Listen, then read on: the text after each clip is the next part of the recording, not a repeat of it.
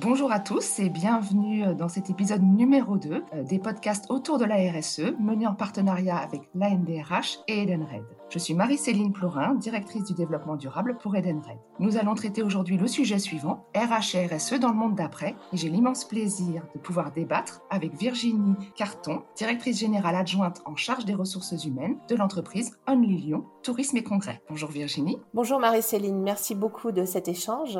Euh, quelques mots pour préciser euh, la, taille de la structure dans laquelle j'interviens. Donc, en Lyon Tourisme et Congrès, c'est l'Office de tourisme de la métropole de Lyon. C'est une association euh, de 75 salariés qui regroupe 650 adhérents et qui décline et qui met en œuvre la politique de développement touristique de la métropole et des socioprofessionnels de, du territoire. Oui, donc une activité qui a certainement été très impactée pendant la crise, mais vous allez nous expliquer ça. Tout d'abord, je, je m'interroge, cette crise a-t-elle été profitable à la RSE Dans le sens où elle a permis une remise en question au sein des entreprises sur leur activité, leur façon d'opérer. Votre entreprise, j'imagine, vu son secteur d'activité, a été fortement impactée. Virginie, avez-vous mis à profit ce temps? Questionner votre entreprise Ça a forcément été un, temps à la fois euh, douloureux et en même temps euh, finalement effectivement très profitable. Donc euh, ça a été tout l'effort hein, de, la part de, des RH et des managers de justement de transformer ce moment. La pandémie et la crise sanitaire ont touché de plein fouet un secteur qui était florissant, hein, le tourisme, au niveau national comme international. Alors c'était quand même un secteur qui commençait déjà à envoyer des signaux faibles. Hein. On connaît les exemples de Venise, d'Amsterdam avec des sites très fréquentés et puis une typologie de tourisme qui était plus acceptable par les habitants. Récemment, on a encore eu des, informations sur un secteur qui, qui, dégage une empreinte carbone qui est plus importante que sa contribution au PIB. Ce, moment de, de, pause, finalement, a été un moment profitable pour euh, remettre en question nos pratiques. Euh, et finalement, à Lyon, l'impulsion est également venue, avant la crise, je dirais, de la demande des clients notamment étrangers, hein, qui souhaitaient désormais organiser des événements professionnels durables dans le respect de normes internationales. En interne, on a profité de ce temps euh, pour emmener euh, à la fois notre structure, mais également euh, l'ensemble des destinations vers des pratiques plus responsables et plus durables. Est-ce que cette interrogation a été unanime, c'est-à-dire qu'il a fallu convaincre, ou la mise à l'arrêt un peu de votre activité a été un déclencheur et donc a tout de suite provoquer cette interrogation Et aussi, pouvez-vous nous donner des exemples des changements que cela a produit concrètement dans votre offre de service? C'est l'effet de la crise, hein. c'est que ça a été vraiment un catalyseur et un déclencheur important euh, qui fait que ça a vraiment accéléré les choses. Hein. Je pense que cette fonction qu'on a eue pendant la crise au niveau des ressources humaines, hein, qui était une fonction à la fois soignante, aidante, accompagnante, mais également stratégique, justement, pour bien repérer euh, les évolutions euh, structurantes à mettre en place. On a vraiment développé une dimension d'accompagnement avec des webinaires vis-à-vis de nos partenaires pour euh, donner à connaissance toutes les pratiques euh, autour du tourisme euh, responsable et durable. Et en interne, on a clairement enclenché des démarches de labellisation avec des changements dans l'organisation, l'identification au sein de notre taille d'association, à 70 personnes, d'un interlocuteur dédié, membre du comité de direction, mise en place de formation. Donc oui, il y a vraiment des choses qui ont énormément changé. Et également au niveau de notre discours, puisque ben, un office du tourisme, c'est un organisme de promotion de la destination et que notre discours a également changé. On ne met plus en avant les, mêmes lieux, pas de la même façon. On va chercher vraiment les bonnes pratiques. Et si je dois préciser également quelque chose qui est assez complexe, c'est que euh, ça ne fait pas partie des missions pour lesquelles certains salariés ont été embauchés. Quand on est, euh, quand on part pour faire du développement international, aller chercher des pays euh, comme des clients chinois, des clients japonais, et quand on change de paradigme hein, en disant bah, qu'est-ce qu'on peut mettre en avant euh, euh, d'offres?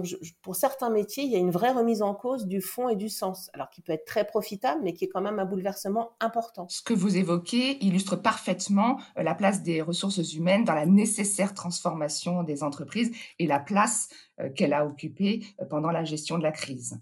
Justement, euh, Virginie, euh, quel parallèle faites-vous entre ces compétences clés détenues par les ressources humaines et celles nécessaires dans la mise en place d'une politique RSE Ce que j'expliquais tout au début, c'est que finalement, ce sont un peu nos clients hein, qui ont déclenché cette transformation avant la crise. Et cette crise, effectivement, euh, elle, a accéléré le processus et, et, clairement, elle a été pilotée du côté des RH. Pourquoi? Parce que plus que toute autre démarche au sein d'une entreprise, elle ne peut fonctionner que si elle est sincère et pérenne. Elle concerne l'organisation elle concerne les métiers, elle concerne l'évolution des compétences, elle interroge le sens. Pour moi, c'est vraiment une démarche globale, quasiment holistique en fait, hein, puisqu'on est à la fois sur le sens de l'entreprise, sur le sens de chaque métier. On, est au-delà des enjeux environnementaux, puisqu'on on interroge des, pratiques sociales, et donc on interroge nos propres pratiques en termes de, RH, hein, des pratiques qu'on a, qu'on a l'habitude de mettre en œuvre autour de l'égalité, autour des rémunérations, bien entendu. Donc vraiment, euh, je pense que une des facteurs clés de succès d'une démarche sincère et pérenne autour de la RSE, c'est effectivement qu'elle soit portée euh, pleinement par les ressources humaines. Donc pour vous, les ressources humaines sont l'allié clé dans le déploiement d'une politique RSE. Tout à fait. On est bien entendu sur des dimensions classiques qu'on connaît avec euh, l'évolution des compétences des salariés. Nous, dans le tourisme, on, parle d'employabilité des salariés hein, sur la formation à la dimension d'un tourisme responsable, hein, parce que demain, euh, ça devient vraiment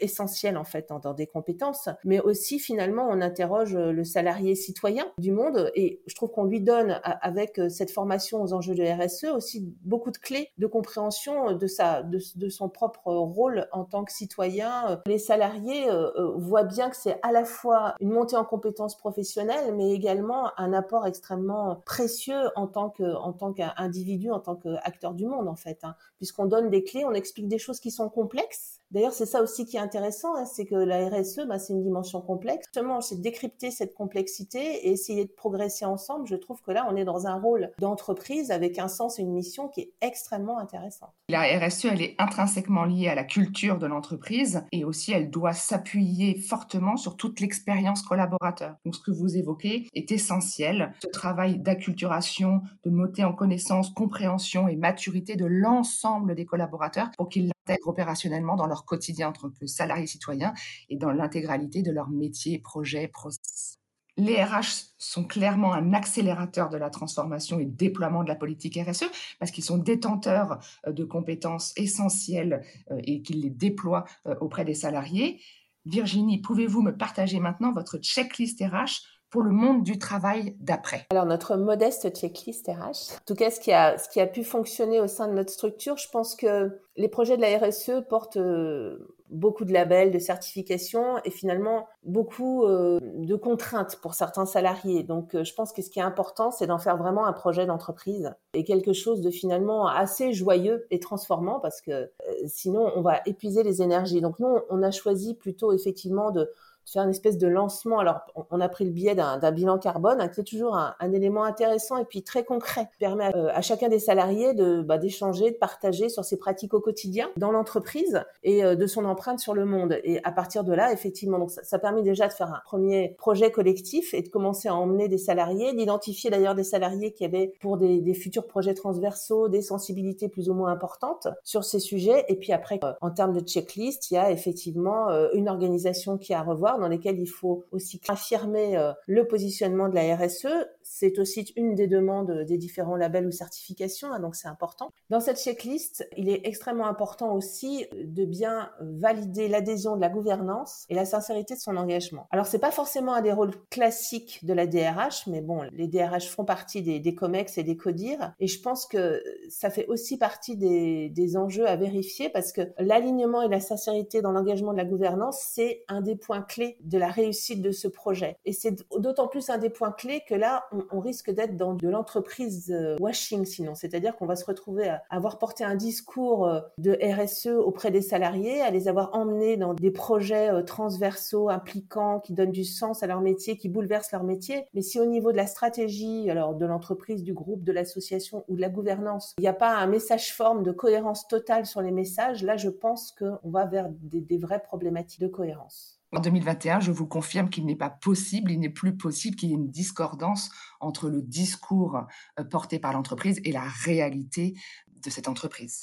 Je suis totalement d'accord avec les deux éléments que vous évoquiez euh, comme euh, incontournables un peu dans la checklist, les certifications qui peuvent faire un peu peur, mais qui ont la vocation quand même à, structurer une démarche, surtout si on, on, initie, et puis à crédibiliser. Ça renforce le discours. On peut se faire évaluer par un tierce et vraiment ça conforte le, discours et la position d'une entreprise. Et ce en quoi je crois beaucoup aussi, vous l'avez évoqué Virginie, c'est la consultation de toutes ces parties prenantes, à démarrer par celles qui sont au cœur de l'entreprise, l'ensemble des salariés qui peuvent être force de proposition et bien évidemment aussi toutes les consultations qu'on peut faire auprès de ses clients, quels qu'ils soient, mais également fournisseurs, à ne pas oublier. Nous avons évoqué quelques points d'une checklist RH indispensable pour le monde du travail d'après. Merci Virginie. Merci beaucoup Marie-Céline. C'était un plaisir euh, de discuter avec vous et puis d'entendre votre point de vue de, professionnel euh, sur ce sujet.